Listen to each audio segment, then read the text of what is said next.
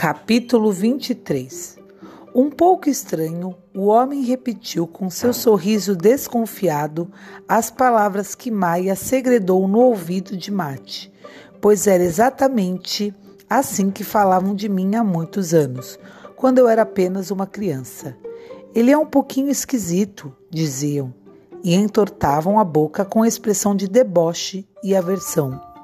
E às vezes diziam: olhem, vejam, chegou o retardado.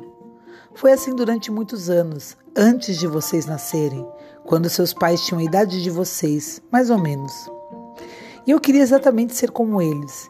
Me esforcei muito todos os dias para ser como todos os outros, mas ainda como todos os outros de todos os outros. Porém, quanto mais eu me esforçava, mais eles me desprezavam. O homem estranho começou a se aproximar deles. Deu alguns passos e pareceu hesitar. Mudou de ideia e parou aos pés da figueira. Talvez temesse amedrontá-los e fazê-los recuar, ou talvez ele mesmo tivesse tido dificuldade de se aproximar. Mas ao ver que as crianças não fugiam dele e permaneciam no mesmo lugar a observá-lo, apenas se aproximavam um do outro, encurtando a distância que havia entre eles, o homem baixou os olhos em direção à grama e disse com voz sorridente: Que bom que vocês vieram. E acrescentou: Tem suco de romã. Querem? Com gelo raspadinho. Querem? Mate disse baixinho: Cuidado, Maia. Não toque nesses utensílios de madeira. Não dá para saber. Talvez seja perigoso beber nisso.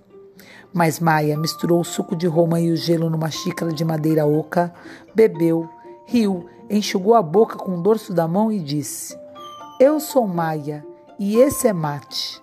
Mate está com medo de você seja um feiticeiro. Você é um feiticeiro? E depois disse: Beba você também, Mate. Prove. É frio e gostoso. Você não vai ficar com a doença do relincho. Não tenha medo. Observe como todas as criaturas que estão aqui não têm medo desse homem. E Mate não disse nada.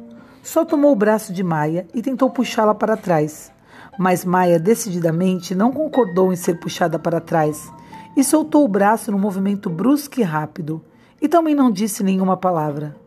De repente, da garganta do homem estranho saíram alguns sons baixos, desarticulados, sons que não pareciam palavras. E então, sobre seus olhos e sua cabeça, e também sobre a cabeça e os ombros de Maia, pousou um grupo de beijas-flores entusiasmados e tagarelas, dourados e verdes, e turquesa, com manchas azuis celestes. Enquanto os pássaros sobrevoavam o homem e seus convidados, o estranho continuou a contar às crianças como havia muitos anos, quando ainda era menino. Os garotos da sua idade sempre fugiam dele, pois em toda sala de aula o grupo, disse o homem, há um assim não desejado, alguém diferente que insiste em correr atrás do grupo de crianças onde quer que elas estejam e sempre fica a uma distância de alguns passos atrás dos demais, constrangido e envergonhado, invulnerável às ofensas e gozações, ansiando desesperadamente por ser aceito, poder pertencer e, para tanto, está disposto a fazer tudo. Servir como escudeiro, escravo deles, disposto até a se fazer de tonto para ser engraçado, disposto a ser palhaço e alvo de zombarias, que dele debochem o quanto quiserem, que até mesmo maltratem um pouco, não importa, ele entrega a eles gratuitamente seu coração rejeitado. Mas o grupo simplesmente não está interessado nele, e sem nenhum motivo em particular, não querem pronto, e é isso. É que suma logo da nossa frente o quanto antes. Assim, pois ele não é como nós e não serve para nós. Que vá embora e pronto, porque na verdade ninguém precisa dele aqui. Maia disse: Entre nós também tem um assim. Nime, Nime o potro. E Mate disse: Não, Nime é outra coisa. Nime simplesmente tem relincho. Todos se afastam dele porque é de fato perigoso ficar perto de quem adoeceu do relincho. E se inclinou na direção de Maia e acrescentou, cochichando: Daqui a pouco vai escurecer, Maia.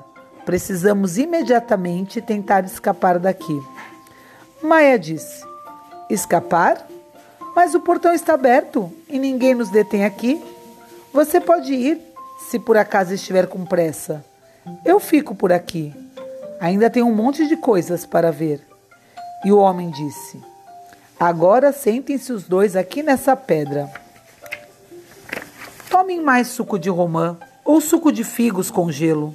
E não tenha medo, Mate, da escuridão que está se aproximando. Hoje o escuro vai atrasar para que possamos continuar conversando.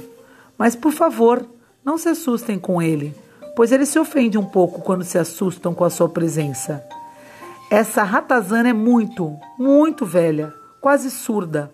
Por vocês, ela fez um esforço e saiu de dentro do seu sossego só para farejá-los.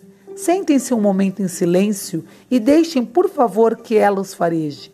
Observem como suas orelhas e suas patas são delicadas e como o nariz cor-de-rosa treme em homenagem a vocês com movimentos sutis, rápidas pulsações de um coração emocionado. O cheiro de vocês, pelo visto, lhe traz lembranças anteriores ao nascimento de seus pais. Mate desviou o olhar da velha ratazana e observou o homem. E novamente olhou para a ratazana e de novo teve a sensação vaga de lembrança. Enfim, já estive aqui. Tudo isso já aconteceu. Estive aqui e esqueci tudo. E mesmo agora não consigo lembrar de maneira nenhuma o que de fato aconteceu. Mas decididamente me lembro que esqueci. Esse homem, na verdade, me parece um pouco solitário. Ou será que é só impressão? Será que está armando alguma coisa? Pois de perto Mate julgou discernir no rosto enrugado do homem certo brilho fugaz de malícia, de trama oculta. E isso justamente no momento em que ele sorria e dizia que hoje o escuro vai atrasar, para que possamos continuar conversando. E se ele estiver planejando nos aprisionar aqui para sempre? Os dedos ossudos do homem de repente pareceram a Mate raízes vigorosas que agarraram a presa e não cedem. E se na verdade esse feiticeiro estiver tramando nos capturar para se vingar dos nossos pais e de toda a aldeia? Ou não só nos capturar, mas nos enfeitiçar e transformar em animais? Mate disse: Daqui a pouco já estará escuro. Quero ir agora para casa. E Maia respondeu: E eu não. Quero ouvir mais e também ver mais.